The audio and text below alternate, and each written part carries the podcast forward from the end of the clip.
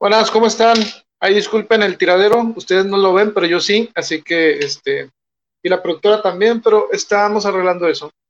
Déjenme pongo el, no me va a hablar, no me va este, a hablar nadie, pero eh, estamos probando micrófonos bien profesionales, como siempre. Eh, bueno, eh, bienvenidos a este, desde la estación número 21, aunque usted no lo crea.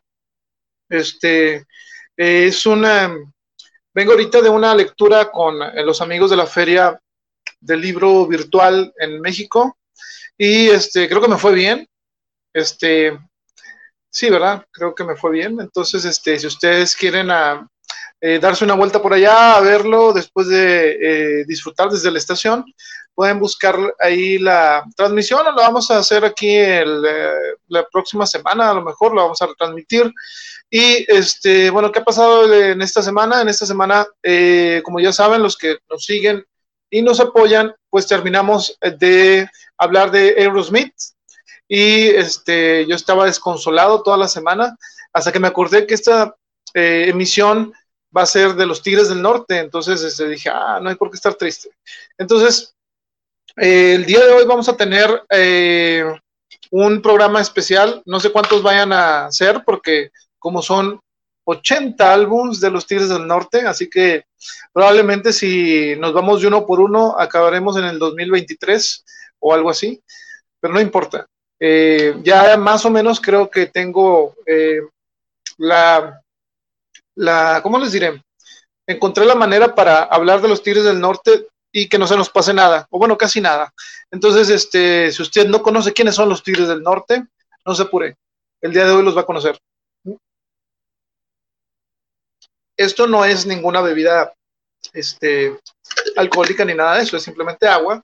Pero si usted está, este, porque ya sabemos que los Tigres del Norte, eh, digamos que incitan a la gente a, pasársela bien tomando sus, eh, sus bebidas refrescantes. Entonces, eh, les recuerdo, en este programa se me ocurrió hacerlo este, así, sin música, porque Facebook nos tiene con la soga al cuello, por decirlo de alguna manera, virtualmente. Entonces no podemos poner nada de eh, música. Yo puedo cantarla sin ningún problema, pero eh, la productora no me da autorización todavía. Así que simplemente vamos a hablar de la música y de la historia de los Tigres del Norte, enfocándonos más, a ese tipo de eh, historias que nos regalan en sus canciones y que las conocemos creo que desde hace mucho tiempo.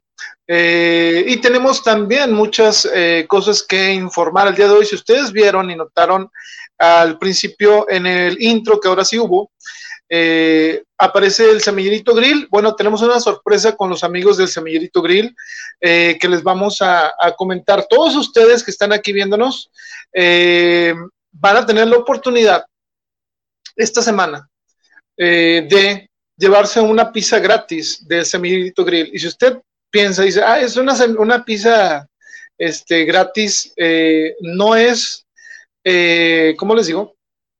No es la gran cosa. Bueno, eso lo dirá usted porque no ha ido al Semillerito Grill. Entonces, eh, estas pizzas que preparan son completamente artesanales y la verdad, yo soy fan de estas pizzas, así que, y fan de nuestro amigo Rafa y ahí toda su familia tiene eh, preparados estos exquisitos, exquisitos eh, platillos. Pero miren esta pizza, ¿no se les antoja? Bueno, eh, nuestros amigos de Semillito Grill van a estar ah, esta semana regalando una pizza en la compra de un libro de los que tenemos ahí. Claro, les recomiendo que compraran eh, Estación Kimura 77, ¿verdad? Pero eh, nuestros amigos eh, del Semillerito Grill siempre están apoyando a la cultura, a la literatura. Así que si usted va y compra cualquiera de estos libros que ve en pantalla, nuestro amigo Rafael, Rafa este, lo va a atender y van a tomar probablemente una foto y en las redes lo vamos a subir de que ya se cobró la promoción de esta semana, así que eh, no lo deje para después, esté al pendiente de las redes y eh, vaya, este, consiga una buena lectura y aparte, pues le van a regalar una pizza nuestros amigos de El Semillerito Grill. Así que nada más con el hecho de decir, yo vi la promoción en desde la estación, eh, quería saber si todavía está vigente la promoción, porque si va alguien antes que usted, pues probablemente ya le ganó la pizza. Entonces, no lo deje para mañana. Bueno, déjelo para mañana porque ahorita ya está cerrado. Entonces, este, mañana, primera hora, si usted anda por, déjeme le digo la dirección, porque, eh, digo, la verdad, ya deberían de saber dónde está ese amiguito grill. Eh, yo tengo la barra de que mi, no, este, no retengo mucho la, las direcciones, pero aquí está. Vayan a Juan Ignacio Ramón, número 361, en Monterrey, Nuevo León, y este canjeen esta pizza gratis que nuestros amigos del Semillito Grill, apoyando desde la estación y a todos los escritores, pues eh, le van a, obsequiar. Recuerde, diga que lo vio en desde la estación, porque si no, no, nada más van a decir, vengo por la pizza gratis. No, hay que hacerlo este, bien para que esto funcione. Y a lo mejor, a lo mejor podrían regalarnos alguna eh, pizza por semana, pero ahorita vamos a estar como que de prueba.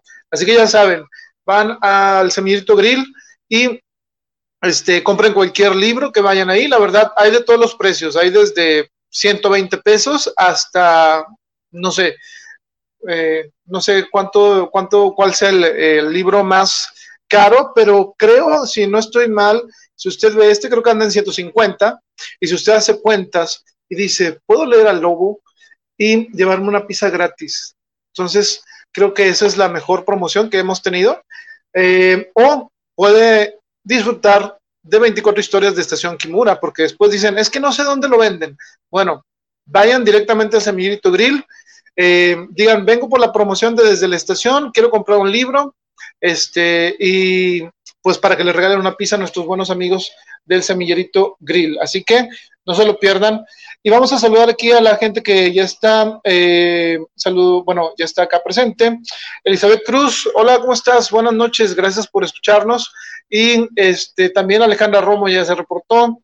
Eh, buenas noches a todos. Y eh, nuestro amigo este, Chirregio también. Sí, la verdad, este, créanme, no nada más eso tenemos de sorpresas en este mes de aniversario con el, eh, Semillerito Grill. Pronto vamos a estar eh, anunciando un evento, eh, bueno, no, no les voy a arruinar mucho, pero ustedes lo van a ver sin tener que salir ni exponerse a ninguna cosa de esta, sino vamos a festejar con nuestros amigos de Semillerito Grill. Y pues bueno, ¿qué más? ¿Qué les puedo decir? Que no se los pierdan. Así que cada vez que usted vaya por la calle y vea esto, eh, déjame le digo. Ahí va. Es que como ahora sí son bastantes fotos eh, que tenemos eh, para ver el día de hoy, se me pierden un poquito las. Eh, ok.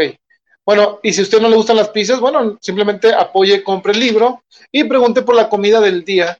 Créanme que este ha sido uno de los descubrimientos más eh, memorables, digamos, de estos últimos años, el haber ido al Semillito Grill, porque eh, les voy a contar una historia en lo que empieza la productora aquí a mover todo el, todo el orden del programa. Eh, este Semillito Grill lo conocimos porque nuestro amigo Gerardo Martínez nos invitó este, ahí con Víctor Antero y todo, un desayuno que hubo. y Gaby también andaba por acá. Ellos no son de acá, son escritores y autores de, eh, uno es de Coahuila, otro es de Tamaulipas, y este, fue la primera vez que fuimos y venden unos molletes. Eh, espero, que, espero que ya hayan cenado, porque si no, yo ahorita puedo estar hablando, voy a hacer una especial de comida, entonces no hay problema, pero hacen unos molletes, este, eh, con chicharrón y con este, frijoles, que, ¿para qué les digo? Mejor vayan. Y lo importante, tienen unos precios muy accesibles y tienen todas las medidas para eh, la sana distancia y todo esto, así que eh, conviene ir. Es más, yo quisiera ir ahorita, pero eh, pues ya cerraron. Entonces, este, dense la vuelta y bueno, suficiente de Samirito Grill. Vamos a recordarle la promoción más adelante, pero ahorita es momento de irnos con, déjame les digo, con nuestra amiga Rosy, no, Rosy Almaraz, sí, probablemente sí, Rosy Almaraz. Eh, en la sección Poesía Viva, Rosy regresa regresa a casa, se oye muy acá. Pues sí, regresa desde la estación porque ahora sí hubo chance. Miren, aquí anda un, un pequeño lector. Saludos, Walter Ramsés. Este, espero que estés echándole muchas ganas en la secundaria y ya va a salir Aurora, no te preocupes, ya está a punto de salir. Eh, saludos al buen Walter. Este, y bueno, a todos los que están ahorita eh, estudiando, y pues bueno, qué bueno que este, se traten de adaptar lo más pronto posible. Y eh, pues bueno, los maestros tenemos que apoyarlos con eso también. Le digo para los que no sepan, yo soy también maestro de primaria y, este, y pues bueno, créanme que eh, con ayuda de todos vamos a poder eh, pasar este momento eh, complicado. Dice la productora algo, pero está como beisbolista, así que ya no le, ya no le haré mucho caso. Este, dice, ¿cuándo, ¿cuánto va a costar Aurora? A ver, la productora, ¿cuánto va a costar Aurora? ¿100? ¿150? Bueno, al parecer 150, pero ustedes no se apuren. Lo importante es que va a estar bueno. Saludos a nuestra amiga eh, Laura Flores, saludos y buenas noches. Eh, no se ponen, lo que es seguro es que cuando salga Aurora, ustedes la van a encontrar en el semillerito grill. Y aparte de encontrarla, si todavía estamos haciendo la promoción, se puede llevar una pizza gratis. Entonces, imagínense, eso es muy bueno. Eh, Juani Urbina dice, hola Arturo, un gusto saludarte, buenas noches. Hola Juani, eh, un gusto que estés por acá. Hoy vamos a hablar de los Tigres del Norte. ¿A quién no le gustan los Tigres del Norte? Probablemente la gente que no los ha escuchado, o a los que andan muy electro, ¿no? Eh, pero bueno, Rosy Almaraz. Eh, Rosy Almaraz regresa el día de hoy y nos trae material de Jaime Sabines. Entonces, este, como diría el rock and rollero mexicano, ponga la grabadora si se lo va a descargar, porque regresa nuestra amiga Rosy Almaraz. Déjeme, le voy a poner el video de esta sección eh, que se llama Poesía Viva. Y en un momento regresamos. De Jaime Sabines. Amor mío, mi amor, amor hallado de pronto en la ostra de la muerte. Quiero comer contigo, estar, amar contigo Quiero tocarte, verte. Me lo digo. Lo dicen en mi cuerpo los hilos de mi sangre acostumbrada. Lo dice este dolor y mis zapatos y mi boca y mi almohada. Te quiero, amor. Amor absurdamente, tontamente perdido, iluminado, soñando rosas e inventando estrellas y diciéndote adiós, yendo a tu lado. Te quiero desde el poste de la esquina, desde la alfombra de este cuarto a solas, las sábanas tibias de mi cuerpo en donde duerme un agua de amapolas. Cabellero del aire desvelado, río de noche, platanar oscuro colmena ciega, amor desenterrado. Voy a seguir tus pasos a la altura de tus pies, de tu muslo y tu costado. Pues así es, esto es un, eh, un texto de Jaime Sabines que nuestra amiga Rosy Almaraz preparó para nosotros. Y eh, recuerden seguirla en su página eh, Poesía Viva con Rosy Almaraz. Este, ¿Qué más? ¿Qué más hubo el día de hoy? Bueno, eh, esta semana descubrimos que, eh, déjame ver, a ver algunos comentarios por acá. Dice Aldo Iván Bernal, Sabines, mi poeta favorito. Muy bien, qué bueno que les gustó. Eh, dice Rosalba Tenorio, eh, no, aún todavía no pasa este, la sección. Ahorita vamos, a, pues, vamos a hablar de, de cuál es el idioma más difícil de aprender con nuestro buen amigo David Martínez. Ahorita en unos momentos más. Eh, bueno, como les decía, el día de esta semana se, se, este, se celebraron las fiestas patrias y todo esto. Bueno, qué bueno que la gente, eh, bueno, la mayoría de la gente se resguardó en casa. Este, algunos hicieron ahí sus, sus fiestas, pero esperemos que tomen sus medidas eh, pertinentes, ¿no? lo que queremos ya todos es volver a la normalidad, aunque esta normalidad está a veces eh, difícil eh, de saber cuándo. Pero creo que podemos adaptarnos bien, digo, el ser humano, desde el estrecho de Bering y todo esto, ¿no? Se ha adaptado a cambios creo que más complicados y esto del coronavirus, pues tenemos que eh, buscarle la manera de, darle la vuelta, ¿no? Así que, bueno, qué bueno que pasó esto de lo de este sin ningún problema grave. Y pues qué bueno que eh, siguen llegando acá gente dice el viejo indecente saludos eh, aquí disfrutando dice excelente. Ahorita vamos a hablar de los Tigres del Norte vamos a, a cotorrear. Saludos al tocayo Arturo Mariño tienen, vienen muchas sorpresas pero ya para que se les estoy prometiendo, mejor vámonos de una vez a ver a la siguiente sección, que es con nuestra amiga eh, la maestra eh, Ale Romo, y eh, en esta ocasión nos va a hablar de algo de literatura y fotografía. Y escogió el día de hoy hablar sobre Juan Rulfo. Miren, déjenme les muestro la imagen. Como saben, es uno de los escritores más importantes este, y que dejó bastante buen material en México, pero no solo de, en la literatura, también la maestra eh, Alejandra Romo nos va a contar un poco más sobre esto en el ente del arte. Recuerden que hay que seguir a Alejandra Romo en Nanaj oficial para este, que ustedes encuentren más temas, más eh, información de este colectivo. Y pues bueno, créanme que no se arrepentirán si se dan una vuelta por allá. Seguro encontrarán algo muy bueno que eh, ver y también, este, les digo, eh, nos apoyan bastante, lo cual se agradece siempre. Y bueno, sin más por el momento, vamos a ver el lente del arte con eh, Alejandra Romo. Bienvenidos a una nueva cápsula del lente del arte. Mi nombre es Alejandra Romo y es un gusto estar de nuevo con ustedes como cada emisión del programa desde la estación. En esta ocasión hablaremos de Juan Rulfo, que es mundialmente reconocido por sus aportes a la literatura mexicana, como el precursor del realismo mágico, pero también dejó un legado fotográfico. Juan Nepomuceno Carlos Pérez Rulfo Vizcaíno, mejor conocido como Juan Rulfo, nació el 16 de mayo de 1917 en Apulco, Jalisco, y fue registrado en Sayula, donde se conserva su acta de nacimiento.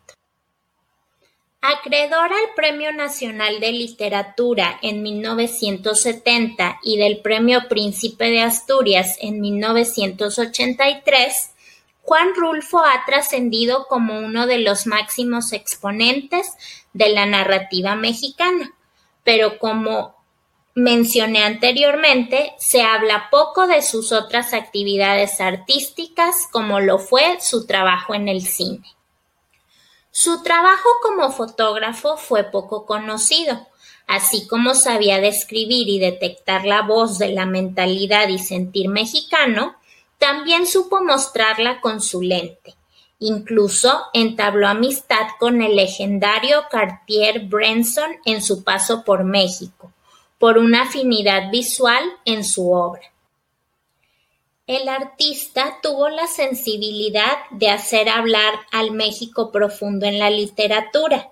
También plasmó gráficamente las entrañas de su pueblo en un legado aproximado de 6.000 fotografías. Su actividad como fotógrafo inició en los años 30, habiendo ya publicado El Llano en Llamas y Pedro Páramo. En vida tuvo al menos dos exposiciones, una en Guadalajara y otra en Bellas Artes. Viajó y viajó para fotografiar por cuenta propia o por encargo. Incluso llegó a trabajar para diversos cineastas, entre ellos Roberto Gabaldón. Las primeras fotografías que publicó fueron tomadas para la revista América. Se trataba de unas placas que tomó de las películas La Escondida en 1955, El despojo en 1960, entre otras. Progresó tanto que consiguió publicar parte de su material en varias revistas. Mapa, revista de automovilismo y Turismo y México en la Cultura. También trabajó como vendedor para la compañía de neumáticos Goodrich Euskadi. Esta empresa editaba de manera regular una guía turística llamada Caminos de México, en la que el escritor publicó parte de su trabajo fotográfico. Las letras son un pasatiempo que comparto con mi otra gran afición, la fotografía.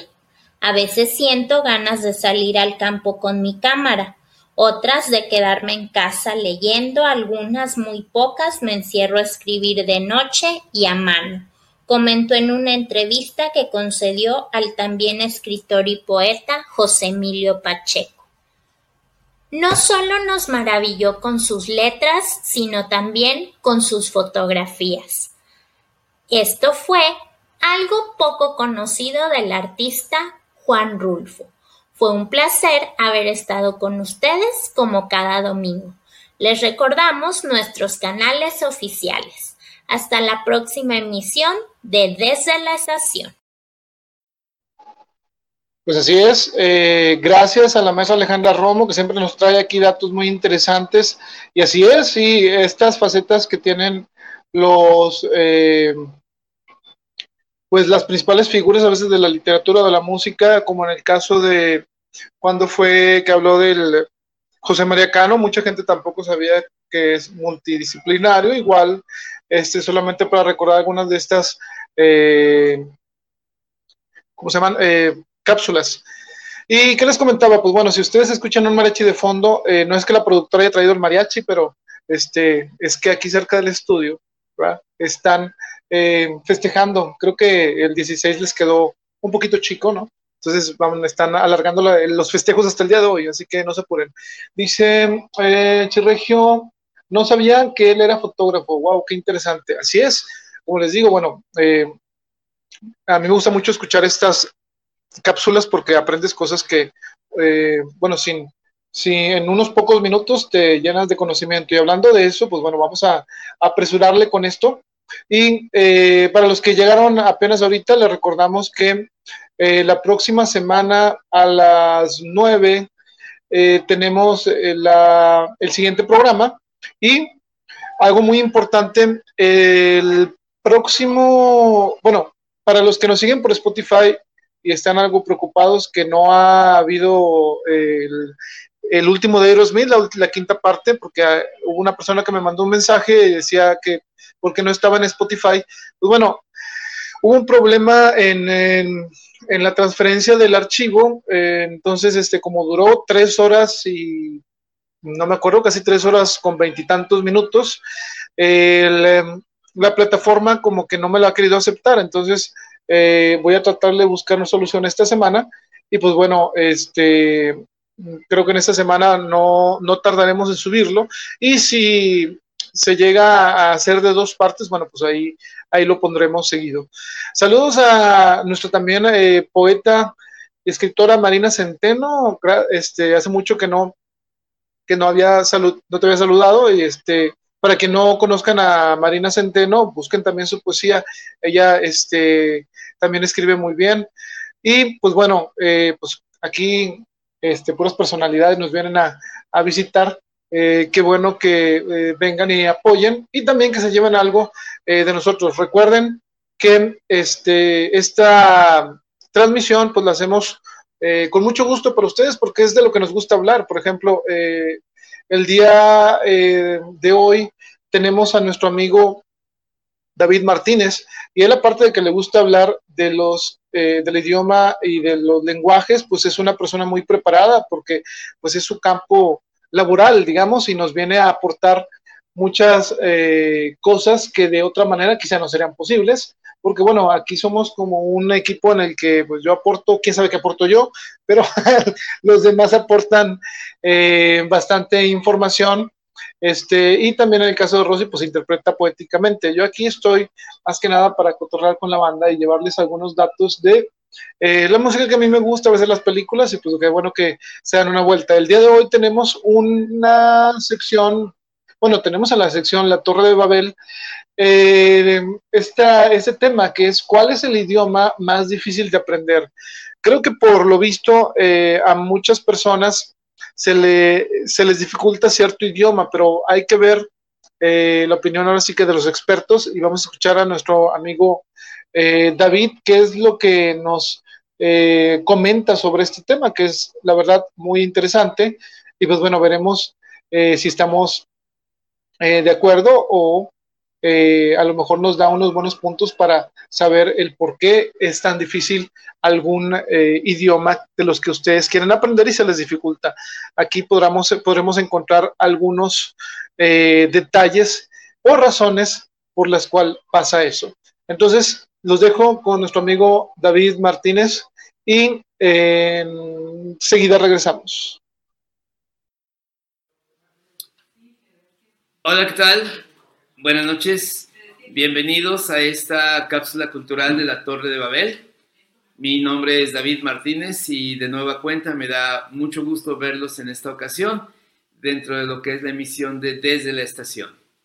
Espero que el día de hoy eh, encuentren eh, interesante, encuentren útil el tema que vamos a ver a continuación. Gracias.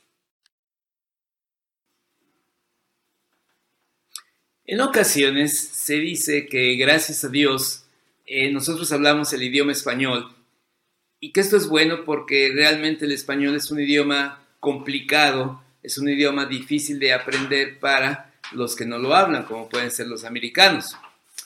Pero habrá quien también diga que el idioma más difícil y complicado del mundo es el alemán o el chino, el ruso, el japonés, etc. Eh, les propongo hagamos un análisis en base a lo que es la clasificación que hace eh, una institución, vamos a decirlo así, que ya tiene más de 70 años de experiencia en lo que es la docencia, la enseñanza de prácticamente todos los idiomas que hay en el mundo, más de 70 años de experiencia y es una institución de probada calidad y de eficiencia. Vamos a ver cuál es.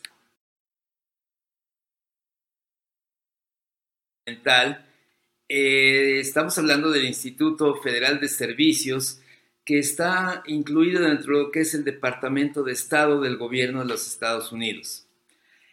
Este instituto desde hace 70 años prepara y capacita a todo el personal del Servicio Exterior Diplomático de los Estados Unidos que tiene que llevar a cabo misiones en el extranjero. Eh, este instituto fue fundado hace 70 años y su única misión es precisamente proveer de una enseñanza de idioma que pueda permitir a los diplomáticos o misiones de Estados Unidos en el extranjero poder expresarse a nivel profesional en el idioma de lo que sería el país al que van. Este instituto establece cuatro categorías para lo que es eh, la dificultad de poder aprender un idioma. Ellos lo miden en el tiempo que se lleva a cabo, el número de horas requerido para poder llegar a un nivel bueno de lo que es las cuatro competencias del idioma, que vienen siendo el poder hablar, el poder entender lo que se escucha, el poder interpretar lo que se lee y el poder generar escritos. Vamos a ver a continuación cada una de estas categorías.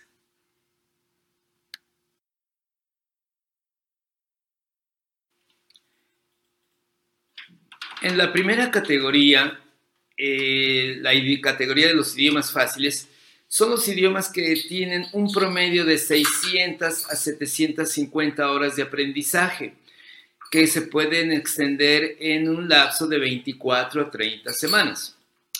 La lista es grande, sin embargo, por citar algunos, voy a citar lo que es el español, precisamente nuestra lengua materna, el francés, el italiano.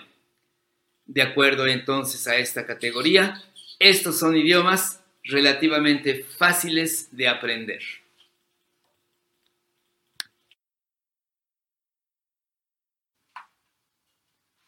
En la segunda categoría, que es la categoría correspondiente a los idiomas ya no tan fáciles, pero todavía no tan difíciles, el Instituto Federal de Servicios eh, cataloga varios idiomas, eh, entre los cuales están el alemán y el suajili. El alemán todos los conocemos, pero quizás algunos de ustedes no conozcan lo que es el suajili. Pues bien, el suajili es, por así decirlo, el inglés de África, es decir, es un idioma que se habla en toda África. Y ustedes dirán, bueno, ¿y a qué suena o qué tan, cómo es? Bueno, pues déjenme decirles que los nombres de los personajes de la película de Rey León, todos están en Swahili. Por ejemplo, tomemos el caso de Simba, el, personaje principal. Simba quiere decir león en Swahili. Rafiki, su consejero, quiere decir amigo. O sea, no estamos tan lejanos de lo que es el Swahili.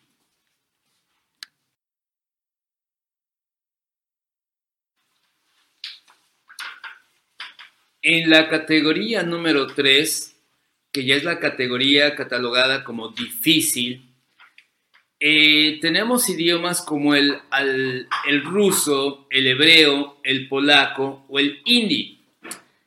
Estos idiomas requieren al, al, menos un mínimo de 1100 horas de curso expandido dentro de lo que es 44 semanas. Ya en estos idiomas vemos que los caracteres de escritura son diferentes y que la gramática es también particularmente difícil. Sin embargo, todavía no llegamos a los más difíciles.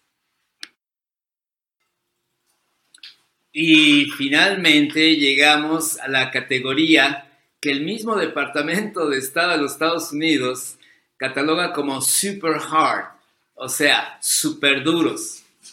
Son idiomas que requieren de 2.200 horas de aprendizaje en 88 semanas y son idiomas que son verdaderamente complicados, difíciles de aprender. Tenemos el japonés, el chino, en sus, eh, por así decirlo, derivaciones mandarino o cantonés, el coreano y el árabe. Estos idiomas, aparte de tener caracteres totalmente diferentes al alfabeto que conocemos nosotros y una gramática realmente de pesadilla, tienen aparte la virtud, si es que se le puede decir así, que son lenguajes tonales. Es decir, que la misma frase dicha con tonos diferentes va a tener significados diferentes. O sea que verdaderamente es todo un desafío de aprendizaje.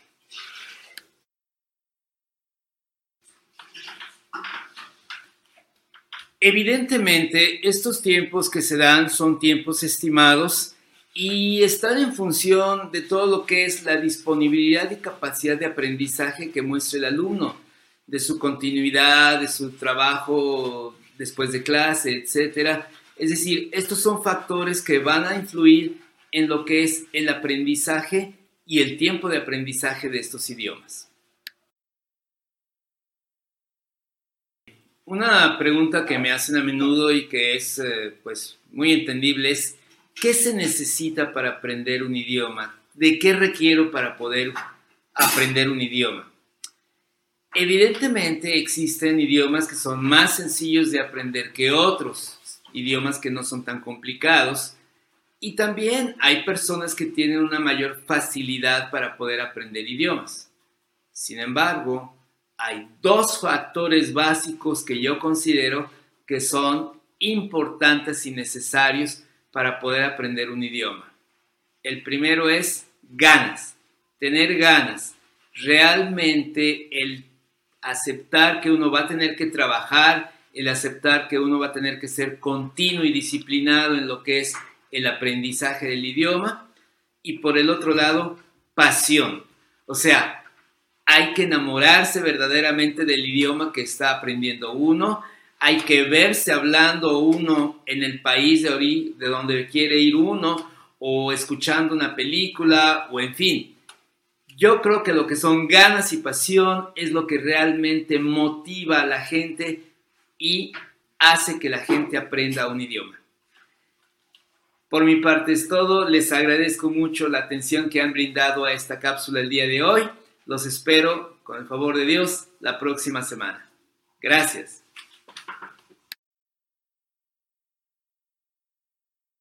Y bueno, eh, como escucharon al, maestro David, pues sí, lo, que necesitamos es ganas para hacer las cosas y sobre todo en este caso que es el aprender un idioma, pues es muy importante el darse la oportunidad y pues bueno, ya le dieron ahí una pequeña guía sobre el por qué se dificulta tanto a veces algún, eh, algunos, eh, quizá cuando tú estudias o haces algo simplemente por hacerlo, pero que no realmente te guste, pues bueno, ahí a lo mejor nos daremos cuenta que la verdad lo difícil es más que nada el convencerte a ti mismo que, pues que lo, que lo quieras eh, realizar. Pero bueno, eh, pues el momento ha llegado para todos los que nos han eh, pedido eh, que pues hablemos de algunos grupos, en este caso vamos a hablar el día de hoy de los Tigres del Norte. Y pues, ¿qué les puedo decir yo de los Tigres del Norte que ustedes no sepan, a lo mejor, o que conozcan? A lo mejor muchas cosas. Pero la principal, creo que este grupo de los Tigres del Norte es uno de los eh, consentidos por el público, no nada más mexicano, ¿sí?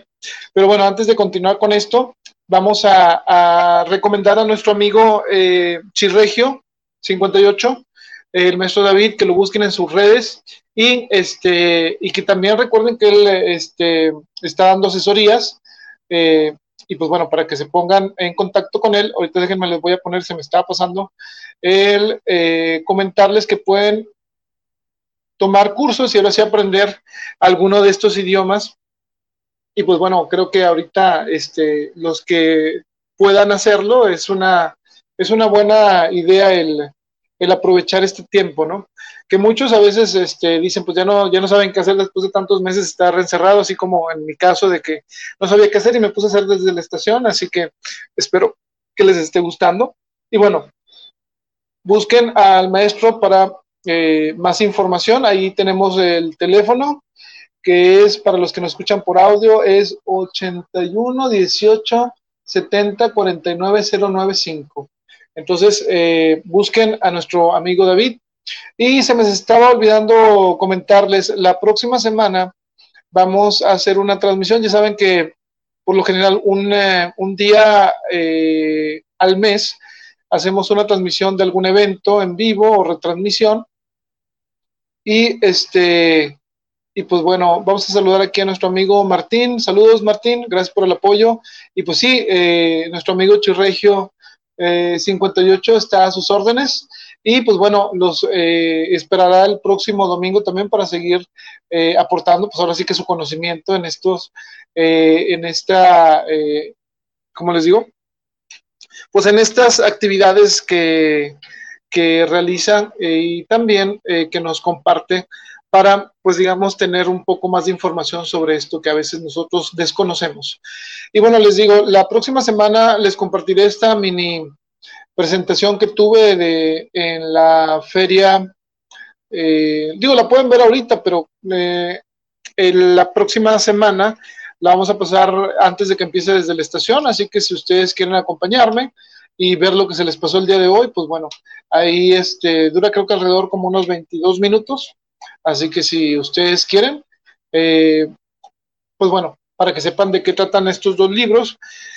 Y volviendo ahora sí, eh, bueno, y si ya saben de qué se tratan esos dos libros y siempre los han querido conseguir eh, a un buen precio, pues bueno, vayan a Semillito Grill y como les digo, pidan esta promoción en el Semillito Grill que nos está obsequiando una pizza Ah, si dicen que vienen, que van porque lo vieron en, desde la estación. En la compra de un libro, se les regala una pizza. ¿Es correcto, productora? Dice que sí. Entonces, podemos, eh, continuemos. Sigamos. Bueno, les decía, el día de hoy vamos a eh, empezar con, pues desde el principio, les decía que hablar de los Tigres del Norte es complicado, uno, porque eh, tienen demasiada historia Eh, digo, con Aerosmith batallamos porque fueron 50 años. Eh, nada más les encargo que los Tigres del Norte empezaron antes de Aerosmith. Entonces, este, o bueno, creo que paralelamente, ahorita, ahorita les, les, eh, les comento sobre las fechas. Les voy a mandar un saludo a los grupos de los Tigres del Norte en los que estamos compartiendo esta transmisión. Y bueno, de hecho apenas la vamos a compartir. Entonces, este, bueno, si ustedes quieren unirse y son fans de los Tigres del Norte, bueno, eh, vayan a, así como se eh, escucha, son los Tigres del Norte. Y el de los jefes de jefes, eh, los Tigres del Norte, igual para los que, lo, bueno que ha traído el Facebook y todo esto es que podemos encontrar personas que les gusten las, lo, mismo que nosotros, ¿no?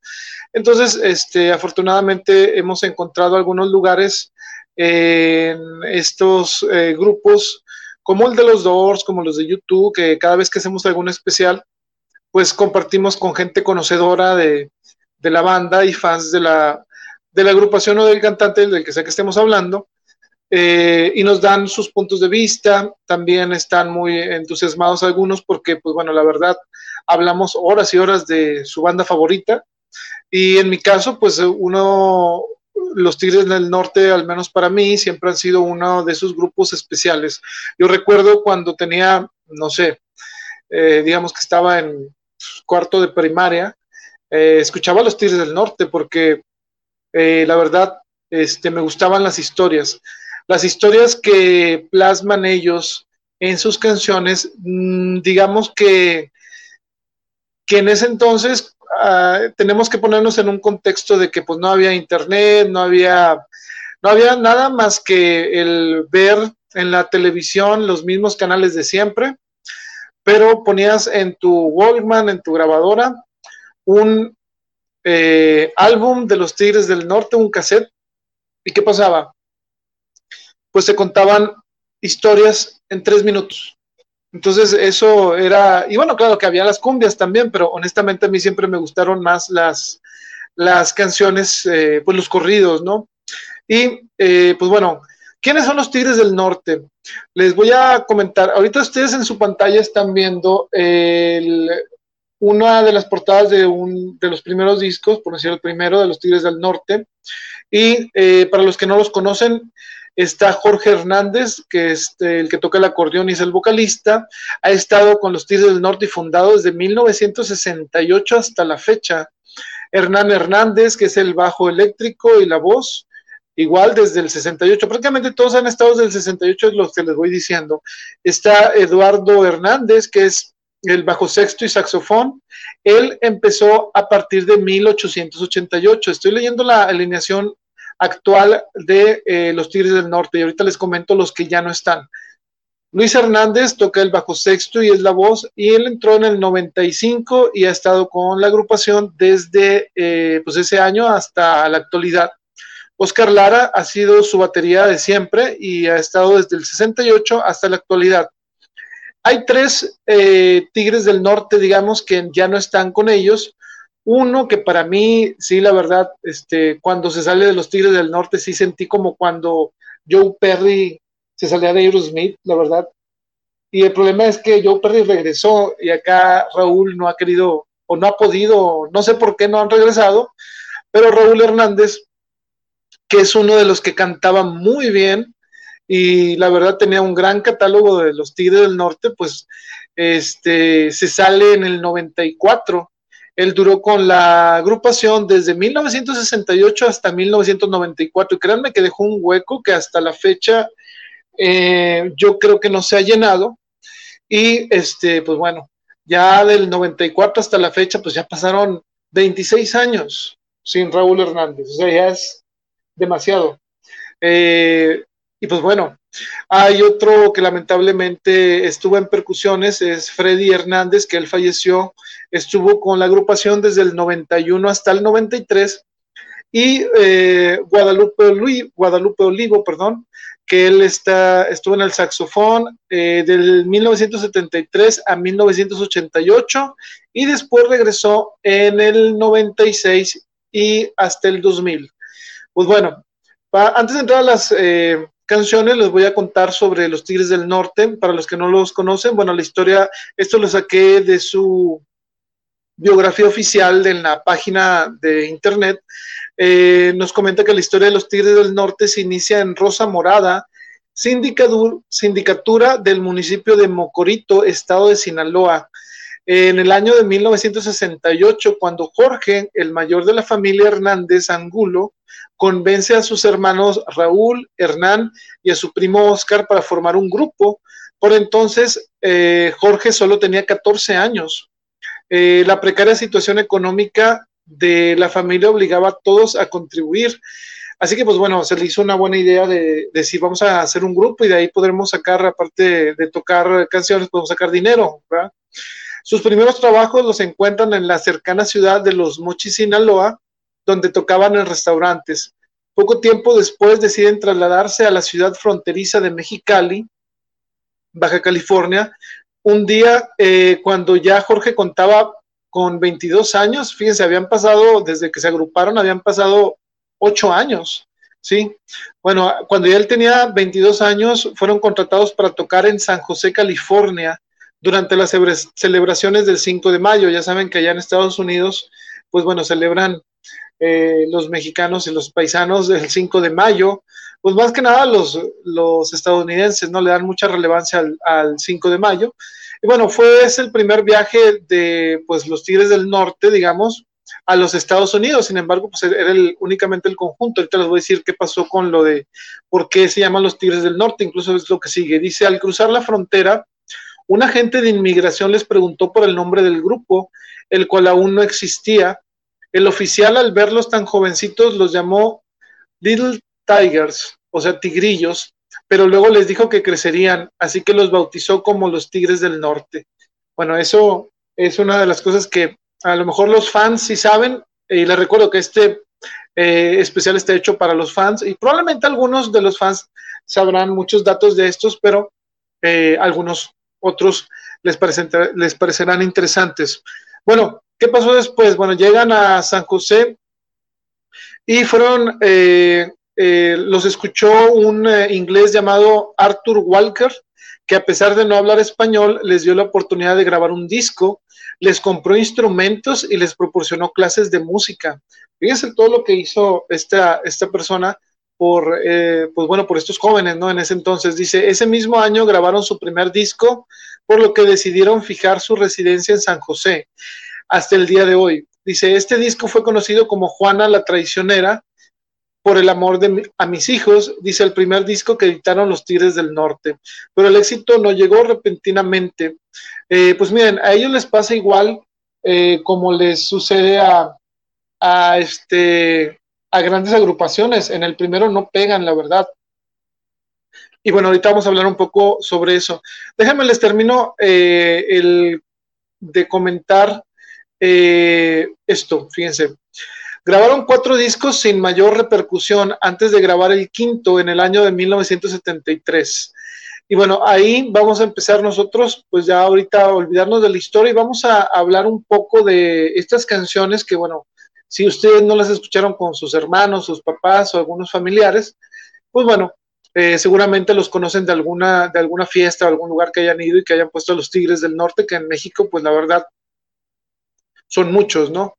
¿Qué ha hecho los Tigres del Norte que los hace únicos? Quizá otra agrupación, pues bueno, en primera creo que este, su música ha traspasado el tiempo, o sea que si tú oías a los Tigres del Norte en los 80s, en los 90s, en los 2000s, pues bueno, eh, la verdad nunca ha caído su popularidad, digamos, una vez que empezaron ellos a, a a, digamos, a cosechar sus éxitos, pues bueno, eh, ha sido una carrera, yo digo que bastante completa y eh, ha aportado mucho tanto a la música como a esa, ese tipo de, de canciones eh, que se escriben mucho a veces hacia las personas que están en Estados Unidos y que ahorita vamos a hablar un poco sobre ellas. Pero bueno, Eh, logros que han alcanzado, pues han ganado 12 premios Grammys Latino y también han filmado 40 películas o a lo mejor hasta un poquito más, en donde los principales eran los hermanos Almada, que recientemente murió Mario Almada, si no, estoy, si no mal recuerdo, hace mucho, creo que nada más. Yo tenía entendido que había, que había fallecido ya hace, hace algunos años, y lo hace cuatro años, este, y sí vi una publicación, y yo dije, pues bueno, que creo que ya había muerto Mario Almada y resulta que murió de nuevo, pero pues ya saben cómo es Internet, ¿no? De repente mueres dos veces y a veces es cierto y a veces no, pero bueno, el chiste es que sí, este, Mario Almada y Fernando Almada, que eran los hermanos Almada, pues eh, eh, tuvieron un eh, gran auge en estas películas y este, muchas de ellas salen de las canciones de los Tigres del Norte y pues bueno, hacen unas buenas colaboraciones. Como les había dicho, tienen 80 discos grabados y un total de aproximadamente 750 canciones. Eh, ha habido muchas remasterizaciones y eh, otras cosas, pero la verdad tienen un catálogo muy extenso.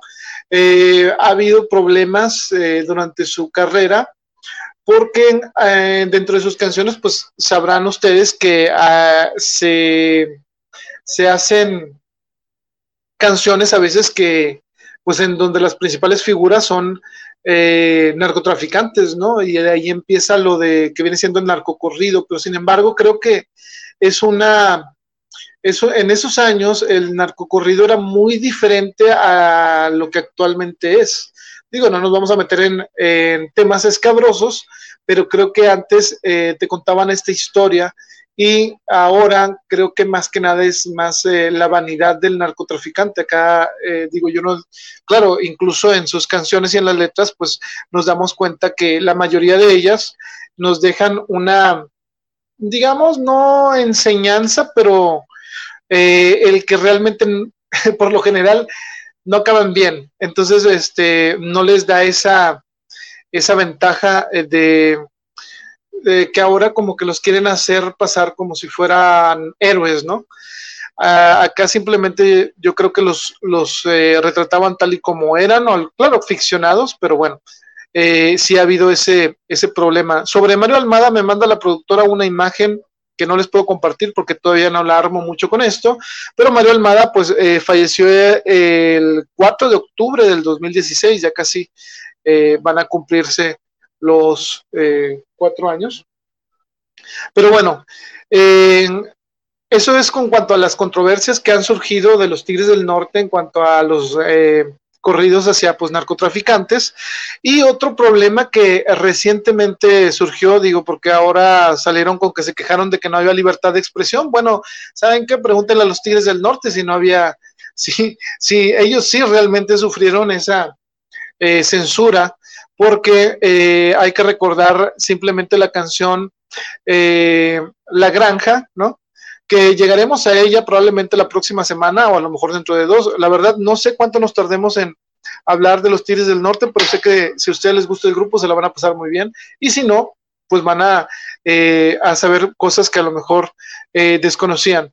Pero bueno, en 1988 fueron acreedores al premio Grammy por su disco Gracias América sin Fronteras. Y hasta ahí es donde nos vamos a quedar el día de hoy. Pero bueno, Fíjense, en su discografía les voy a mencionar solamente algunos, eh, algunos discos que vamos a ver en pantalla. Bueno, ese es en 1971, se llamó Cuquita. Para 1972, eh, déjenme les muestro a ver si se bajaron en orden. Bueno, está esta otra portada que es del álbum El Cheque. Si lo quieren, eh, les voy a dejar ahí un poco, un poco de, tiempo para los que nos están viendo en YouTube y en, Facebook, pues bueno, para que observen ahí el detalle de, eh, lo, del álbum, mientras aprovecharé para tomar agua, agua normal. Entonces, este, espero que estén disfrutando este especial porque apenas vamos empezando. Qué bueno que se dan la vuelta por acá. Recuerden seguirnos en Desde la Estación. Estamos poniendo bastantes canciones eh, importantes, o sea que a mí me gustan. Entonces, este, créanme, van a eh, encontrar material selecto. Ahora nos vamos a, festejar escuchando a los Tigres del Norte. Le iba a pasar el micrófono a la productora, pero creo que está muy lejos. Entonces déjenme tomar un poquito más de agua.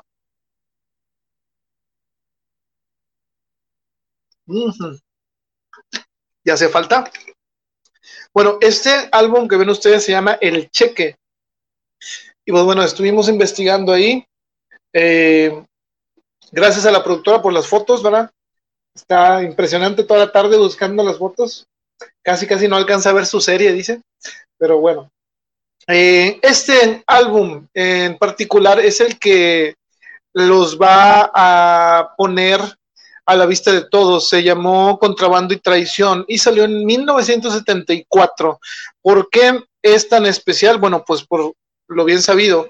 En este álbum tiene eh, el título de una de las canciones más famosas de la agrupación, que es nada más y nada menos de la historia de Emilio Varela y Camelia la Tejana. Para los que no eh, sepan quiénes son estos personajes, pues ahora sí como que les falta música mexicana.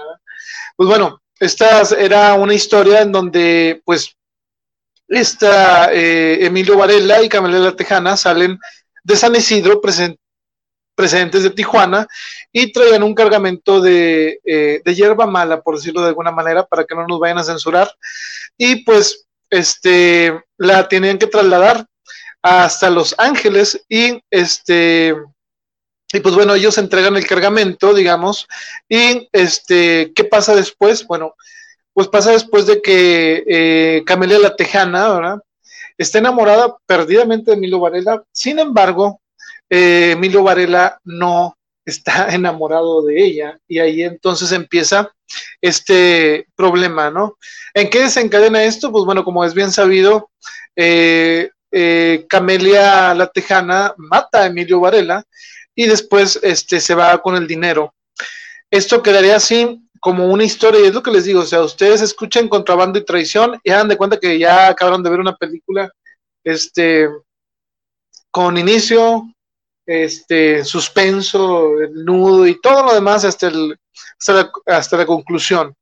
Y eh, bueno, esto salió en 1974 y créanme que fue uno de los éxitos que hasta ahorita la gente, cada vez que los Tigres del Norte cantan esta canción, pues, prácticamente es, es un, eh, este, no se oye la voz de ellos, sino que las de toda la gente cantando. Entonces, ha sido una de esas canciones que que pues bueno, son eh, las que les abren las puertas a llegar a ser lo que lo que estaban destinados a alcanzar, ¿no? Que son, eh, en este caso, una de las bandas más importantes de México y pues prácticamente Latinoamérica y pues del mundo dentro de su género.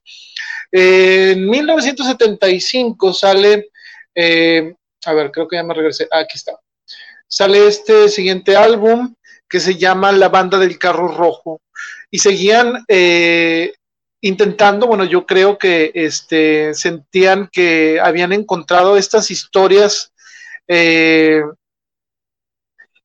pues eh, las habían hecho éxito y decían, pues vamos a intentarlo porque tenemos mucho que decir. Y incluyen en este álbum la historia de la banda del carro rojo, que es mi corridora, y la segunda parte de contrabando y traición, que muchas personas no saben, porque eh, lo interesante de aquí es que esta historia de Camila La Tejana y Emilio Varela abarca eh, varias canciones, no nada más es esa.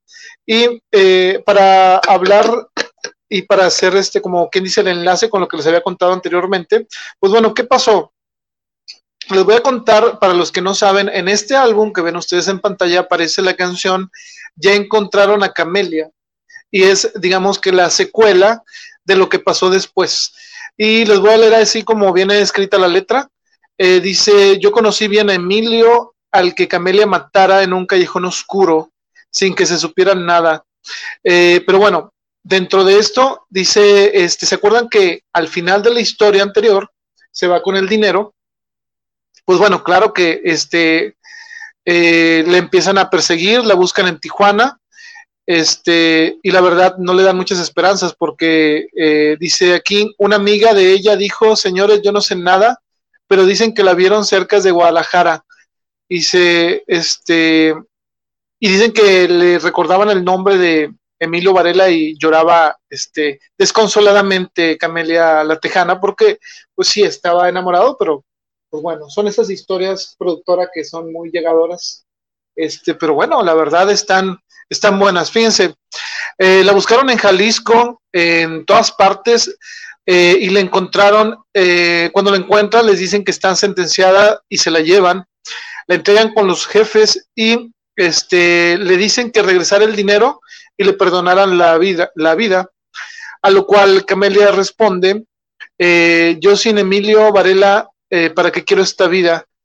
En la historia de la canción dice sonaron varios balazos, Camelia cayó enseguida y pues se supone que ahí es donde muere Camelia la Tejana finalmente. Y pues bueno, ese es la, el cierre y todavía va a haber una historia más sobre, sobre esa, sobre esa, este,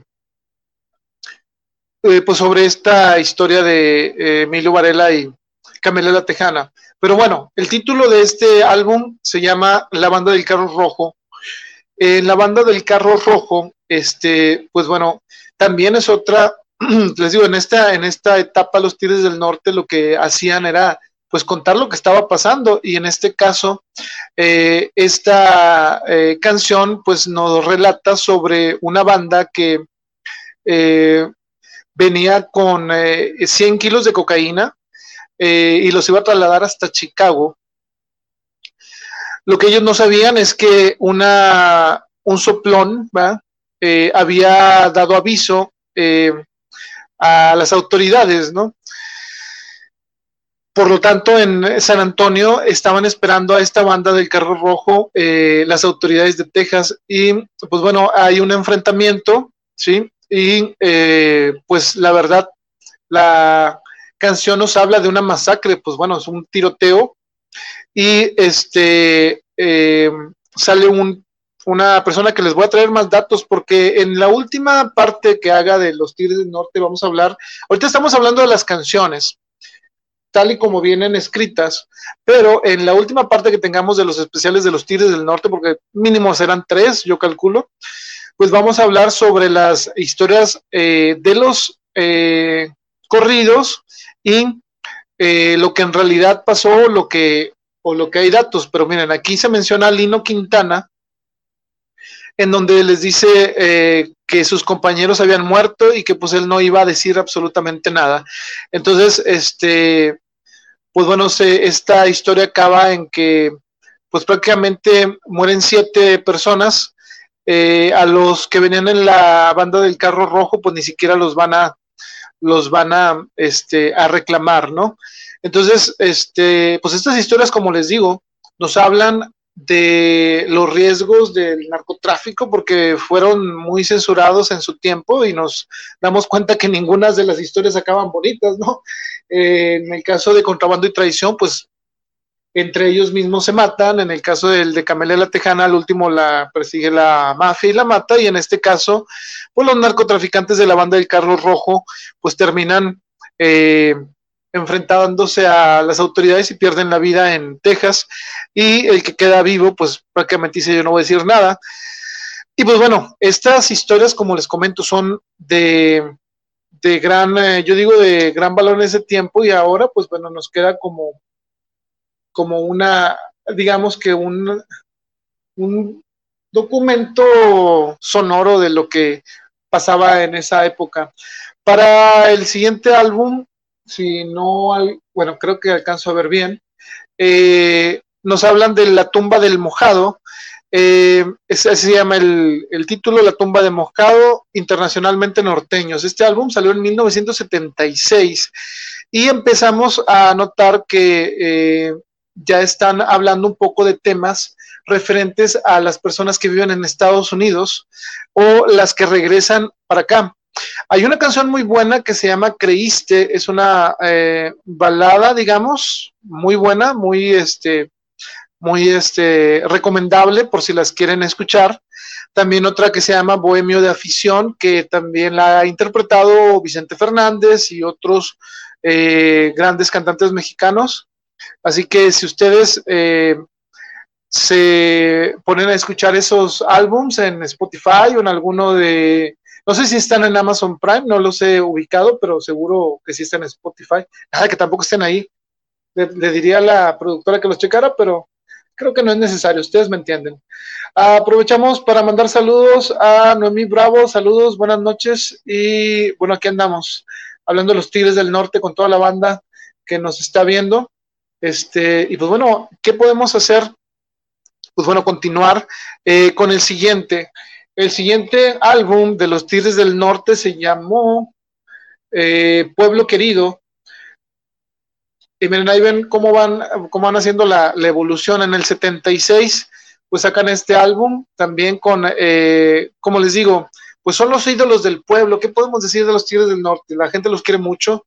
Este, y la verdad, creo que muchos de los presentes que nos están escuchando tienen estas este, canciones muy arraigadas eh, dentro de, pues de su vida, ¿no? Siempre va a haber una canción de los Tigres del Norte que te mande algún eh, momento de tu vida, aunque sea balada o sea corrido. Pero bueno, en el 1900, en 1977 eh, sacan otro álbum que se llama Vivan los mojados y como les comento, eh, empiezan a hacer eh, otros, o sea, ya empiezan a, ver más hacia la problemática que tienen los mojados, ¿no? Y, eh, y dentro de sus historias, pues bueno, hay algunas que son muy desgarradoras, otras muy buenas, pero siempre dando su punto de vista, digamos, este, pues para la banda, ¿no? En este álbum viene una, dos canciones que me gustan mucho, una es la de Rosita de Olivo, que canta Hernán, eh, muy buena canción en vivo, sobre todo creo que ahí la pondremos desde la estación, a lo mejor. Y viene, fíjense, hasta este álbum viene una canción que se llama El hijo de Camelia. Bueno, eso no se lo esperaba nadie, ¿verdad? Pero Camelia la Tejana eh, tiene un hijo. ¿Y qué está haciendo el hijo en esta historia? Pues bueno, ahí les va. Eh, en un carro color negro con placas de Ciudad Juárez eh, anda este un em, ¿cómo les digo? Pues una persona este buscando información, ¿verdad? Este sobre Camelia la Tejana, porque buscaba venganza eh, pues después de lo que había pasado, ¿no? Dicen que, bueno, en la letra de la canción dice, dicen que tuvo un encuentro con la banda de Tijuana, dejando allí cinco muertos y después huye a Guadalajara.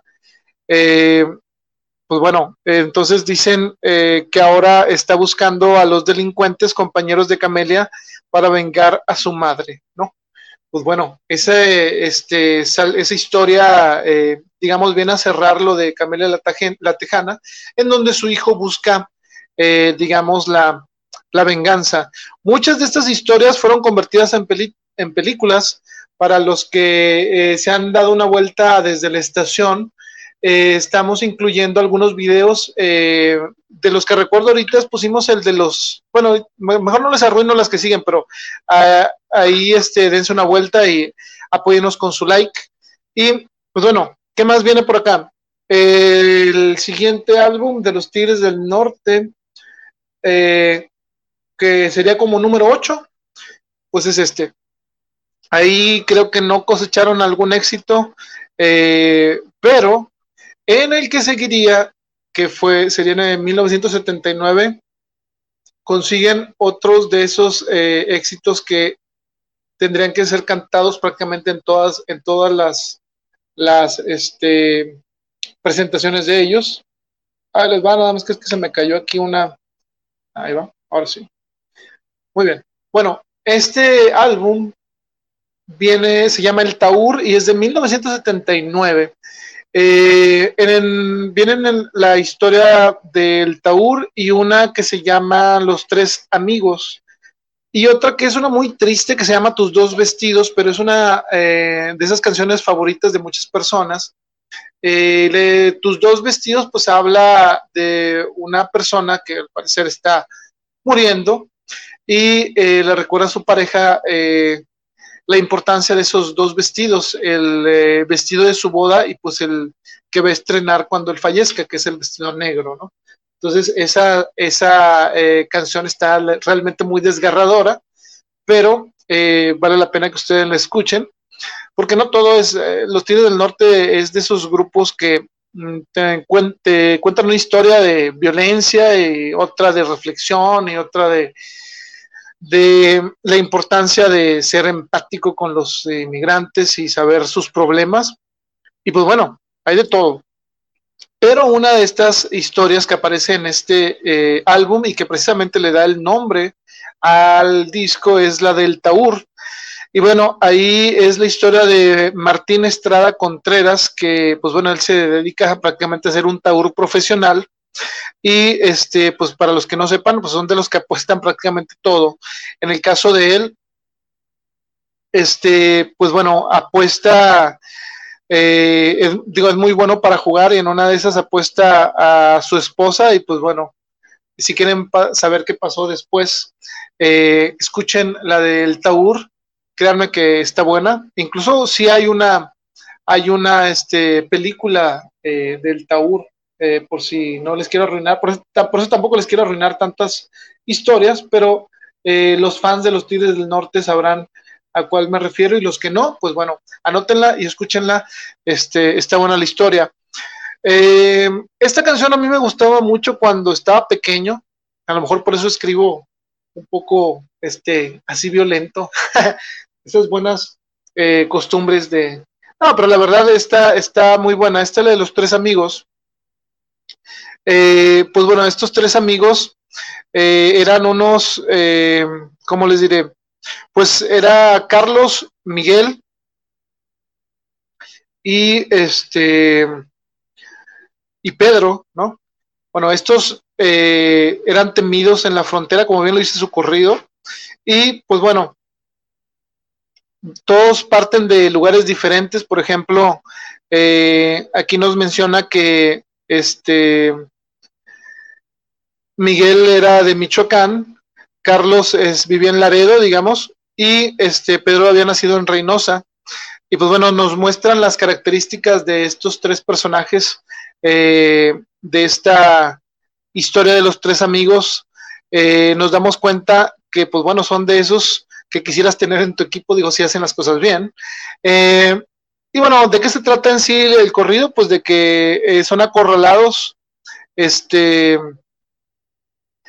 por la policía y este y pues les dan aproximadamente 30 segundos eh, para decidirse si se van a rendir o no. Y pues bueno, ¿qué pasa? Como les digo, escuchen eh, este corrido de los tres amigos, está muy bueno. Es una recomendación para los que les gustan los Tigres del Norte. Este, es bien difícil encontrarla en vivo. Eh, sí la ubiqué en Facebook, una grabación Nada más que el audio se perdía mucho, así que decidí subirla de subirla como video de la película. Y pues bueno, este para mí es uno de, de esos corridos que, son eh, muy buenos. Pero bueno, vamos llegando al número, eh, bueno, en 1980, en 1980 está el álbum de En la Plaza Garibaldi. Pues bueno, entonces este, ahora sí como como quien dice, de este álbum, para mí, eh, la canción que, digo, es algo triste, pero la mejor canción del álbum para mí es una que canta Raúl Hernández, que se llama Cruz de Palo. Eh, si usted no la ha escuchado, pues debería. Eh, la Cruz de Palo, pues bueno, esa es, pues, mm, yo lo podría decir que está dentro de las mejores canciones que interpretaron los Tigres del Norte o que han interpretado. Lamentablemente, pues de ahora Raúl no está con ellos y por lo cual si usted no la vio en vivo, pues a menos que se presente Raúl con ellos como ha pasado en algunas veces, pues este tendrá la oportunidad de verla en vivo. Muy buena canción y pues bueno, de ahí nos, nos iríamos al 1981 a este álbum que se llamó Un día a la vez. Y bueno, esta canción es muy especial sobre todo para la gente que, que está en un momento, digamos que para hacer una comparación, digo, para los que son fans de Aerosmith, ¿verdad? es un... Eh, es una de esas canciones que te, te habla de que está una persona tan desesperada que eh, esta, este tema te podría dar algún consuelo, ¿no? Eh, el sí, eh, Jorge, que es el que la canta, pues bueno, este, hace, digamos, que una plegaria en forma de canción en donde, pues, el que está cantando, pues está prácticamente desconcertado y no sabe qué, qué camino seguir. Eh, por lo tanto, pide esa fuerza para vivir un día a la vez. Entonces, este, pues bueno, es una de las mejores canciones eh, que al menos eh, he visto o he encontrado o he tenido la oportunidad de escuchar. Y pues es una muy buena balada. Creo que esa sí la subimos en vivo para que le den un vistazo. Y es de las que son más aclamadas de los Tigres del Norte. Pero bueno, dentro de este álbum también eh, incluye La Fuga del Rojo. La Fuga del Rojo, esa es otra de las canciones que vuelven a estas historias violentas de, pues ahora sí como que de entre narcotraficantes y todo, y la policía, pues bueno, o los forajidos, digamos. Eh, en este caso es una de, eh, es un personaje, digamos, que le dicen rojo, o el rojo, ¿verdad? Y este, y lo tiene detenido un, un, este, un teniente y este, lo está interrogando y pues bueno, después de las torturas que le hace, ¿no? Está intentando sacarle la verdad sobre un caso, el cual no voy a discutir, pero eh, para no arruinarles la, la, tema, el tema, perdón. Y este, pues bueno, este rojo había sido, digamos, muy difícil de atrapar. Este, Incluso eh, cuando lo... Creo que esta película la, protagonizó Mario Almada, por si la quieren ver. Digo, no, no me gustaría arruinarles esta película, eh, sobre todo para los que les gusta el cine de, eh, pues ven, en esa época, digo, es bueno verlo ahora, digamos, ¿no? Claro que si lo comparas con las películas de ahora, pues dirías, no, es que se vio bien falso, tal, tal. Sí, pero pues se supone que es una historia, tampoco es un documental, ¿verdad? Y no tenían los efectos que se tienen ahora. Pero bueno, bien, bien podrían hacer una, un remake, ¿verdad? Pero bueno, ¿qué pasa con el rojo? Bueno, el rojo al verse atrapado y torturado y todo lo demás, pues empieza a contarles ciertas cosas que pudieran ser o no realidad o verdad, este, y pues bueno, hace que se descuide el teniente, y pues bueno, eh, digamos que la situación se invierte, y ya después les digo que, que este, qué fin tuvo, pues bueno, eso ya lo investigan ustedes, y eh, escuchen La Fuga del Rojo, es muy buena, y bueno, ahora, ¿cuál sigue? Sigue eh, este, el de Padre Nuestro, este es Éxitos para Siempre. Este salió en 1982 es uno de los álbums que traería una canción de esas historias que se tienen que escuchar para disfrutarse el doble. Eh, me imagino que aquí los fans de los Tigres del Norte, eh, si alguna vez vieron el programa, este, La Movida, creo que era La Movida con Verónica Castro que invitaron a los Tigres del Norte, eh, traían ahí sus, ya ven que son muy vistosos su, su vestimenta, ¿no? En el de, en ese que les digo, es uno donde traen su, su, su ropa como de piel de, bueno, eh, ah, ¿cómo se llama? Es que la, la, productora aquí no me, no me, no me acuerda qué es. ¿Cómo se llama? Print, Animal Print. Ah, bueno. Está, sí, es, eh, tiene eh, como si fuera un pelaje del tigre, pero claro que no es, no es ropa de tigre. Entonces, este, bueno, ahí cantan esta canción que les voy a comentar. Esta canción se llama Camisa Mojada. Bueno, esta historia está muy buena porque se trata de lo siguiente. Eh, en eh, esa historia, un, digamos que una persona muy pobre, este, pues, eh, ¿cómo digamos? Embaraza a una mujer eh, que se iba a casar con alguien muy rico y este, y pues bueno, cuando están en la boda, al momento de que el cura les dice eh, si hay algún impedimento, este hombre se levanta, ¿no? Se levanta y interrumpe la boda brevemente. Este dice algo y después se retira. Sin embargo, la boda se realiza y este pues bueno, no les quiero arruinar la, la, la, este, el final, que es muy trágico, muy dramático.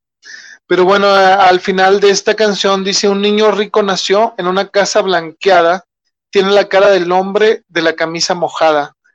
La tierra pobre quedó sin nadie que la sembrara. Así que vean esa, esa historia, está muy buena. Como les digo, o sea, lo digo que lo mejor de los Tigres del Norte es que nos dan esa, esas historias en menos de, bueno, en menos de cuatro minutos. Y este, y está muy bueno porque no les puedo decir qué, pasa con el hombre que interrumpe la boda, pero eh, ustedes, créanme que no se van a arrepentir. ¿Qué más? Eh, bueno, ya casi, ahora sí, aquí estamos con eh, Carrera contra la Muerte. el siguiente álbum se llama precisamente Carrera contra la Muerte y de este álbum sale una canción eh, muy, ¿cómo les digo? Bueno, salen dos canciones eh, que a mí en lo particular quisiera hablarles de ellas. Una es muy simple, que es, bueno, simple no porque sea simple de que la hayan hecho muy simple, sino que eh, se llama La Moneda. Y bueno, es esas canciones que pues ya ven que casi siempre es pura, puras canciones eh, de lloradera de, por la mujer, ¿no? Bueno, en este caso, esta canción simplemente empieza así, dice, habría pensado marcharme nomás por no molestarte, pero me puse a hacer cuentas y he decidido quedarme. Si es cierto que tanto me odias, tú también puedes largarte. Exactamente, sí, como ven, eh, pues sí, claro, o sea, porque digo, hay canciones que ameritan decir, bueno, oye, pues sí es cierto, o sea, si las cosas están más muy difíciles, porque se ve ir uno si te puedes ir tú, no? Entonces, esta canción la canta Raúl Hernández muy bien, por cierto, en, se llama La Moneda, y pues bueno, nos habla de, este, de estas relaciones en donde eh, no acaba bien, y otra, otro fragmento dice, este, a la moneda en el aire no le puedes ver el sello porque es la ley de la vida y tiene que bajar del cielo y aunque sea de oro macizo, tiene que besar el suelo. Entonces, esta canción, eh, pues bueno, es una de esas eh, que nos dan, nos damos cuenta que, eh, pues bueno, que también tienen algo que decir los Tigres del Norte, no nada más de que de las baladas en, eh, amorosas, digamos, ¿no? Pero bueno, ¿cuál es la, principal canción eh, de, para mí de este álbum? Pues es la que otra vez, afortunadamente, eh, tuvieron a bien ponerle el nombre del, del disco o del álbum que se llama Carrera contra la Muerte. ¿De qué trata esta canción de Carrera contra la Muerte? Pues bueno, es muy fácil. es de una persona que se aleja de su lugar de origen durante tres años eh, y este y se va, se va a trabajar porque en donde vivían pues no había mucho dinero. Se va durante tres años, deja a su amada, ¿verdad? Y antes de dejarla le dice eh, que va a regresar para hacer una boda y este y comprarle un, un vestido blanco como se lo había prometido. Eh, entonces, este menciona que cuando este, ellos habían, bueno, cuando le había pedido la mano a, su pareja, bueno, pues no tenían prácticamente nada de dinero. Y este dice, recuerdo por ser pobres no pudimos tener fiesta. Tú querías vestido blanco y yo te lo prometí. Eh, dice, aunque tarde, ahí te lo dejo. Ojalá que en la otra vida el mundo sea más parejo, porque yo sin tu cariño no me moriré de viejo. Entonces, eh, esta canción de Carrera contra la Muerte, pues bueno, eh, nos habla del regreso de esta persona que ahora sí, digamos que tiene el dinero que necesitaba y lamentablemente pues su pareja pues murió, ¿no? Entonces, este, pues bueno, ¿qué les puedo decir? Está muy, está muy buena. Y pues bueno, es, es una de las eh, canciones que les recomiendo que escuchen si no han, eh, eh, si no la han este, conseguido. Pues bueno, viene en Carrera contra la Muerte. Nos vamos al siguiente álbum, que es el de La Jaula de Oro. Y ese también, bueno, aquí me parece que, que, fue en el 83, lo cual mm, ahorita voy checando que sacaron estos dos álbumes seguidos o en el mismo año. Y fíjense lo que dicen, en la jaula de oro, pues bueno, como bien, eh, como les, les voy comentando, a los Tigres del Norte se les dio por sacar al menos un éxito o una gran canción. Este, a lo mejor no todos los álbums estaban muy buenos para todos, o sea, bueno, al que le guste la banda, pues prácticamente va a decir, no, pues todos están muy buenos, pero así como que innegablemente tenías tú que escuchar un álbum de los Tigres del Norte y decías, bueno, esta está muy buena. A lo mejor te gustaban las demás, pero no había duda que una de esas canciones iba a pegar. Y en este caso del 83 sacan este álbum, eh, creo que es el de La Jaula de Oro, y encuentran dos grandes éxitos conocidos por prácticamente pues todos los mexicanos, ahora sí, este, yo te les voy a decir cuáles son. les recuerdo que, nos sigan, ¿no? Ah, ok, miren, muy bien. Nuestro amigo José Santos Medina nos aclara, la jaula de oro salió en 1984. Gracias, José Santos. Sí, aquí a mí me había parecido que salió en el 83, pero sí, yo, se me hizo muy raro eh, que sacaran estos dos seguidos. Este, muy bien, gracias a José Santos Medina por el dato y bueno, esperemos que estés disfrutando esta transmisión. Vamos a estar hablando de los Tigres del Norte esta semana y la que sigue, entonces este, eh, ahí vamos a necesitar de tu ayuda por si no, si no se nos pasa un dato. Este, eh, gracias por, por comentarlos. Aprovecho para darle eh, también saludos a nuestra amiga Rosy Almaraz. Buenas noches. ese de Chirregio dijo, eso es hablar no sé, me imagino que es algo de lo que estábamos comentando. y Felicia González dice, buenas noches Arturo, saludos a la productora. Sí, aquí anda. Impresionante, créanme que nada porque no hay un behind the scenes o más atrás, detrás de las cámaras, vieran la productora casi parece basquetbolista, así como que moviéndose para todas partes, de un lado a otro. Pero bueno, eh, continuamos con los Tigres del Norte. La jaula de oro, fíjense, ahí va. Ya ahorita corregido con lo del dato, son 1984 sale este álbum. Y bueno, trata de una historia eh, muy relevante, sobre todo para todos los mexicanos, que eh, digo, al menos conocemos a alguien que está o fue a Estados Unidos a trabajar y se tuvo que adaptar a, a la vida de Estados Unidos, la cual no era muy bonita con nuestros paisanos, pues ya saben por todos todos los problemas. Digo, mi abuelo eh, me, contaba de cuando él eh, pasaba por la frontera y este, a trabajar en, en, las piscas allá. O sea, mi abuelo, digo, estamos hablando de hace muchos años. Él pasó por allá, creo que como en 1950, 60, no, la verdad desconozco el dato, pero este, aquí vamos a darnos cuenta cómo empiezan a, a crecer este tipo de historias en la discografía de los Tigres del Norte.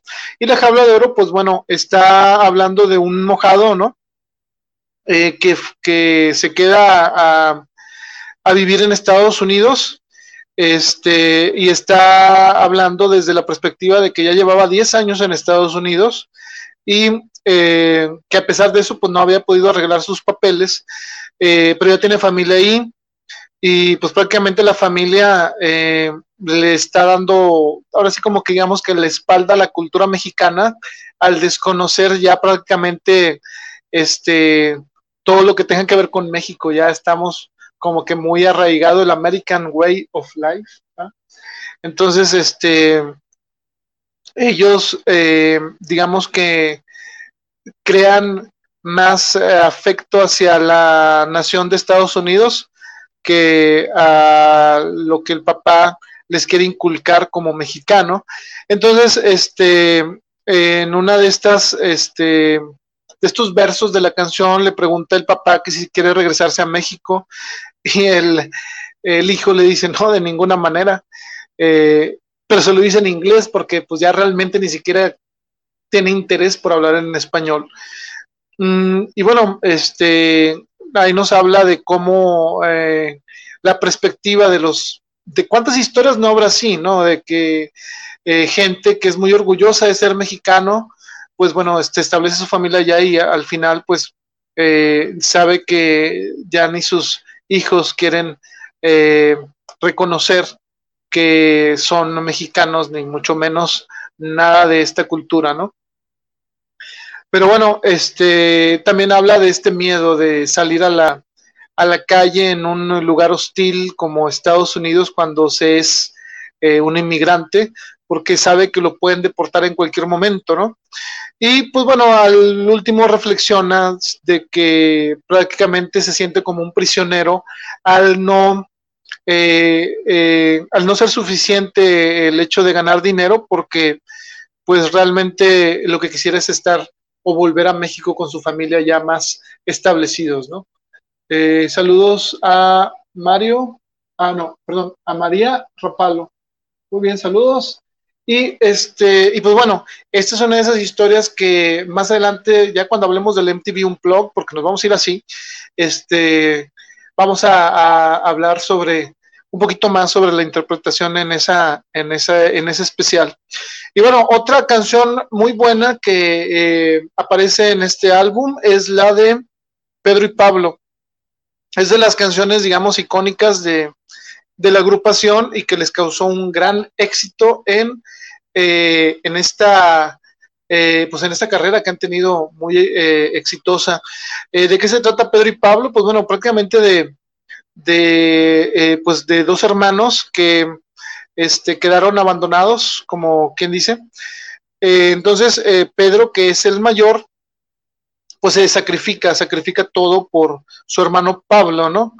Entonces, este, Pedro sacrifica y se pone a trabajar para que Pablo continúe en la escuela y se haga un profesionista, ¿no? Este, se va, como les digo, se va a Estados Unidos y, este, y ahí viene una persona en cuestión eh, que se llama Leticia, ¿no? Pobres las Leticias que nacieron en ese, en ese, en esa época, porque ya me imagino. Bueno, y en esa también, digo, si son fan de los Tigres del Norte. Bueno, Leticia queda a cargo de Pablo, pero Leticia era la novia de Pedro. Entonces, cuando pasan años, este Pedro regresa con la única idea de pues volver con Leticia para su sorpresa, cuando regresa por Leticia, eh, este, se da cuenta de que Leticia ya se había casado con Pablo y pues él pasó como quien dice segundo término, eh, aún y con que se había sacrificado. Entonces, este, pues bueno, esa es la historia. Y eh, nos damos cuenta que pues cosas así pasan, hay que estar pues bueno, esta historia es una de las que más les pegó a los Tigres del Norte y bueno, eh, de ahí surge quizá el meme o lo que traen ahorita de que se te borró la sonrisa, bueno, prácticamente es, es por eso. Eh, ¿Qué más? Bueno, sacaron un álbum también muy, muy bueno. Eh, este, si usted tiene la fortuna de tener todavía a su mamá, bueno, en algún momento entre, bueno, ese es de los del 85, este, se lo tuvo que haber regalado, si usted, bueno, las mamás son fans de los Tigres del Norte, mi mamá es, es bien fan, incluso con ella, eh, bueno, todavía no llega ese momento de hablar cuando los fue a ver en vivo, que afortunadamente creo que los he ido a ver en vivo uno, dos, como tres veces, y en tres momentos muy distintos de mi vida, y pues bueno, eh, Miren, saludos a María Guadalupe Rivera Fiscal. Eh, dice, muy interesante tu tema, soy fanática de los Tigres, saludos desde Mazatlán. No, saludos a ti, María Guadalupe. Vamos a estar hablando estas dos semanas eh, de los Tigres del Norte, pero vamos a ir más allá de nada más estar, eh, como que dice, quisiera poner música, pero ya saben que si pongo música me tumban la transmisión. Pero bueno, hay que aprovechar de hablar de las canciones de los Tigres del Norte, lo que han hecho y la importancia eh, para todos sus fans. Yo me considero fans de los Tigres del Norte, un fan de los Tigres del Norte desde hace mucho eh, y pues me gusta hablar de ellos. Anteriormente a lo mejor mucha gente se saca de onda porque hablamos de los Doors, de YouTube, de Aerosmith, pero créanme, para mí están, ah, eh, este, estamos hablando de grupos extremadamente buenos, independientemente de su género. Y eh, pues bueno, gracias por acompañarnos. Esperemos que, que este, te pases a nuestra página que se llama Desde la Estación y ahí estamos poniendo, subiendo música de los Tigres del Norte. Y este, bueno, este, como les comentaba, es un álbum en donde sacaron puras canciones dedicadas a las madres. Y este, si ustedes, como les comentaba, tienen a su mamá, pues bueno, seguramente les regalaron o les dedicaron una canción en ese entonces cantada por los Tigres del Norte, ¿no? En este álbum especial. Por si ustedes, ya ven que cuando cumpleaños su mamá andan poniendo ahí en el Spotify música, bueno, búsquenlo ahí y seguro les va a gustar alguna canción dedicada para las mamás. Y eh, bueno, llegamos a este álbum que se llama El Otro México. En este del Otro México, pues ya estaban los Tigres del Norte con todo hablando sobre la, eh, sobre lo, el que se sentía vivir del otro lado y este y las desventajas y ventajas. Eh, hay una canción que se llama El Otro México, en donde es una, un punto de vista desde un inmigrante, eh, digamos que es una contestación eh, sobre los que critican a la gente que se va a vivir y a trabajar a Estados Unidos. Bueno, en esta canción dice, pues, la letra dice, no me critiquen porque vivo en el otro lado, no soy un desarraigado, vine por necesidad.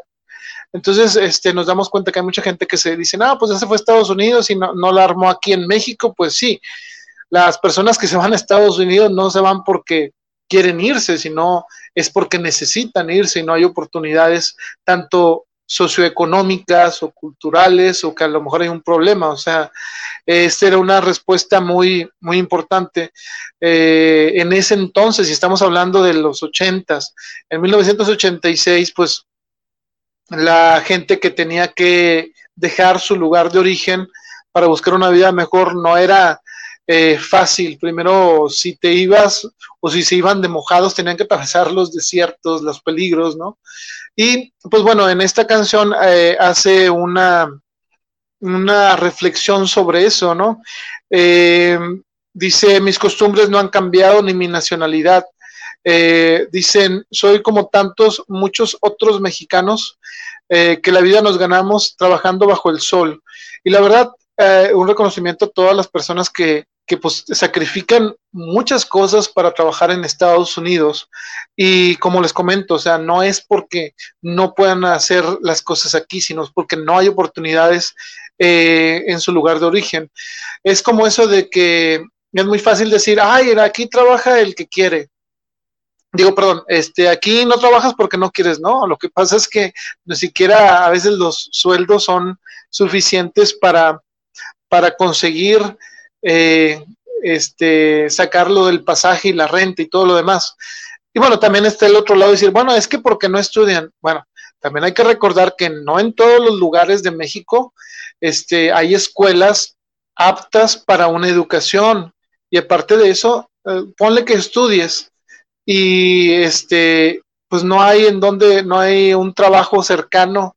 Eh, las ciudades eh, importantes, digamos, sí tienen oportunidad laboral, pero hay otras que eh, de plano, pues sí es, si tienes una opción de irte a Estados Unidos y pues trabajar ahora sí hasta, no sé, o sea, prácticamente no sé cuántas horas al día y forjarte un futuro allá o venir acá y pues no alcanzar ni siquiera para comer, pues bueno, la verdad es que no, no había, no hay muchas posibilidades para muchas personas que tienen que tomar esa difícil decisión. Sería muy bonito que todos tuviéramos las mismas oportunidades y que dijeras, bueno, este, eh, van a tener un trabajo seguro, les van a pagar bien, el chiste nada más con que estudien, no, a veces la vida te orilla a tomar ciertas decisiones como a los eh, amigos eh, migrantes que están pues bueno, que tienen que salir, ¿no? Y bueno, esta canción, como les digo, el otro México, pues es el que no se ve o, en el que, o el que no se quieren ver. Eh, y pues no nada más eh, nos habla tanto de México, sino también eh, nos damos cuenta que son más personas que tienen que salir de su lugar de origen. Estamos hablando que pues por algún lugar del mundo están en una misma situación que los, que los mexicanos. Eh, solamente cambia el nombre de las fronteras y los países. Entonces, este, pues bueno, ahí tocan un, un este, un, eh, un, tema muy importante, ¿no? Que es el, el, reconocimiento a lo que se está sufriendo eh, las personas que pues tienen ese, esa necesidad, ¿no? De abandonar su, su lugar de origen. Y bueno, también como ven ahí en la, este, en la imagen viene una canción que se llama Ben, que es, eh, pues digamos que es la balada que, que esa amorosa que le dediques a, a tu novia cuando tienes mucha necesidad de verla, o cuando no, cuando este, pues le quieres dedicar una buena canción, y este, pues habla en pocas palabras de, de esa, eh, eh, pues bueno, de esa relación eh, entre, pues, entre tú y ella, ¿no? Entonces, este, si quieren dedicar una canción, dediquen la de Ben y este, pues ahí van a latir el corazoncito de su amada o de su amado, este, pues más fuerte, ¿no? Hay otra, bueno, en, en contraste a esta canción, viene otra que se llama Destino Cruel. ¿De qué se trata? Pues bueno, ya nada más con el nombre de Destino Cruel, este, es una de las mejores canciones que tocan en vivo los, los Tigres del Norte y este y Jorge Hernández sobre todo le echa ahí como que mucho sentimiento, ¿no? Y pues habla sobre la pérdida de, de, de la pareja y que se termina refugiando esta persona pues prácticamente eh, en el alcohol, ¿no? Y este, y pues ni siquiera eso es suficiente. Eh, en sí, pues bueno, una, una frase de esta canción, pues dice, destino cruel, te llevaste mi amor, ya de tanto sufrir, ya no siento el dolor, ya no puedo llorar ni tomando licor. Entonces, como les decía, son de esas canciones que, que son muchas veces este, desgarradoras, ¿no? Depende de, la, de cómo le estés escuchando, ¿no? Y pues bueno, vendremos al 1986 a este álbum y bueno, les recuerdo, gracias por dar like, por darle me gusta, por compartir. Y este, pues bueno, esperamos que les esté gustando. Ya casi nos vamos. Eh, nos quedan únicamente dos álbums.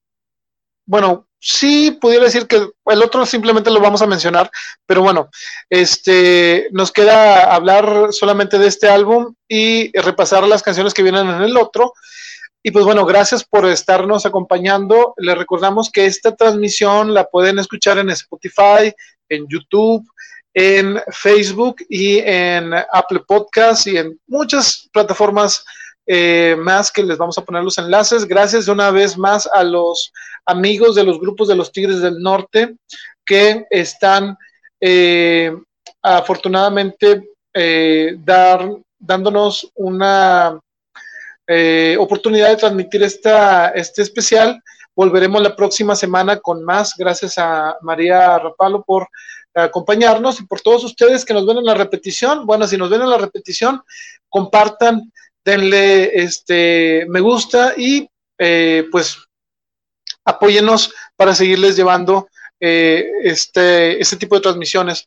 Y pues bueno, seguía gracias a América sin fronteras este álbum creo que fue el que realmente eh, ya no había dudas de quiénes iban a ser los Tigres del Norte o quiénes eran. Estamos hablando de eh, una canción que, como bien lo dice su álbum, traspasó las fronteras y eh, pues que se llama América. Y quien no ha escuchado la canción América y no le ha dado un gran gusto el cómo se resume toda todo eso que los mexicanos queríamos decir eh, muchas veces y que no nada más los, los, eh, los mexicanos, sino toda Latinoamérica, ¿no? Que es decir, este, pues agradecer realmente el haber nacido acá, ¿no? ¿Por qué? Porque, bueno, mucho de esto eh, de reflexionar de los Tigres del Norte es saber que el hecho de que uno sea mexicano, sea eh, de El Salvador, sea de Honduras, sea chileno, sea no sé, de donde sea, eh, es americano. Y malamente en Estados Unidos, ellos eh, cuando hablan de América, creen, se refieren prácticamente a Estados Unidos. Por ejemplo, cuando dicen, ah, tú eres americano, pues todos somos americanos, como bien lo dicen los Tigres del Norte, ¿no? Y les voy a comentar algunas, algunas frases que dicen eh, esta canción, que si ustedes no la han escuchado, la verdad es una dignamente es una de las canciones que nos debe de representar, eh, pues prácticamente a todos los pueblos de América, como lo dice en la canción. Dice, del color de la tierra yo he nacido, por herencia mi idioma es castellano. Los del norte dicen que soy latino, no me quieren decir americano. Exactamente, como les digo, esta es una de esas canciones que si te vas analizando frase por frase, dice demasiadas verdades en pocos minutos y muchas verdades para gente que, eh, que tiene otro concepto de los mexicanos y piensa que solamente Estados Unidos vale en ese continente. Y no, valemos todos. Eh, precisamente por eso creo que a veces nos falta esa hermandad en América.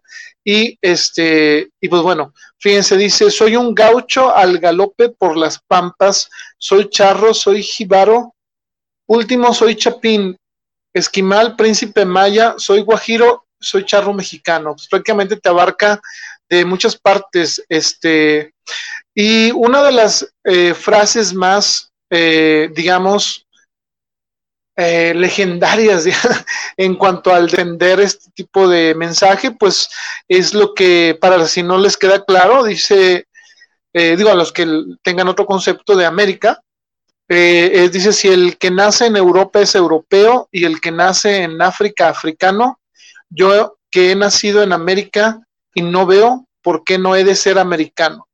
Exactamente, o sea, si nosotros somos del continente americano, realmente somos americanos, ¿no? Pero bueno, eh, esta este, canción es una de las, digamos, más eh, afamadas de la agrupación y que realmente donde se presenten en cualquier país, pues son de las más aclamadas. Y pues qué bueno que eh, ustedes también, eh, al igual que yo, pues les guste la música de los Tigres del Norte. Y bueno, ahora sí como les voy a dejar un poco de tarea, este, ya esto se va a terminar, pero eh, vamos a, les voy a dejar con esta última. si usted no haya por dónde empezar a escuchar la música de los Tigres del Norte, bueno, consígase, y no quiero escuchar los demás, que debería escucharlos, pero bueno, se entiende. Este puede encontrar este álbum eh, que se llama 16 éxitos de los Tigres del Norte, en donde eh, puede encontrar prácticamente eh, muchas de estas canciones que estuvimos hablando, les va cuáles vienen acá.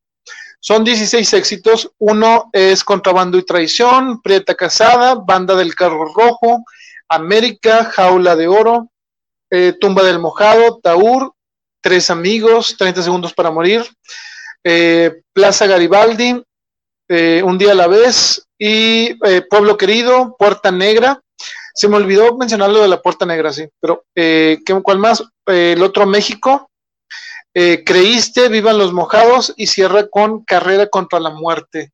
Si ustedes no, como les comento, no han tenido la oportunidad o son de otro país y no han tenido esa chance de escuchar a los Tigres del Norte, pues empiecen por ese grandes éxitos y pues yo ahora sí, hasta ahí le voy a dejar. Eh, gracias eh, por estarnos acompañando, a los amigos de, eh, que vinieron a, apoyarnos de los grupos de los Tigres del Norte, a la gente que está aquí siempre desde la estación. Muchas gracias. mi nombre es Arturo Hernández, ahí ando un poco despeinado, pero no se apuren, es la cuarentena. Entonces, este, bueno, eso dice la productora.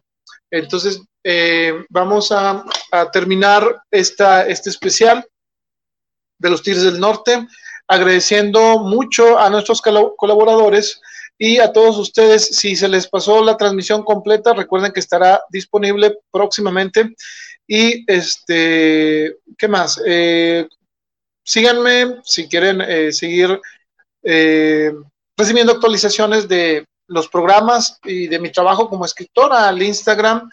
estoy en AHF Bajo 077 o pueden entrar a la página hernández-cortofuentes.blogspot.com que no he actualizado nada, como en quién sabe cuántos meses, pero eh, lamentablemente estamos trabajando mucho en, en, en, este podcast. Bueno, lamentablemente no, afortunadamente, quiero decir, este, que no he tenido oportunidad de actualizarlo, pero seguramente lo voy a hacer.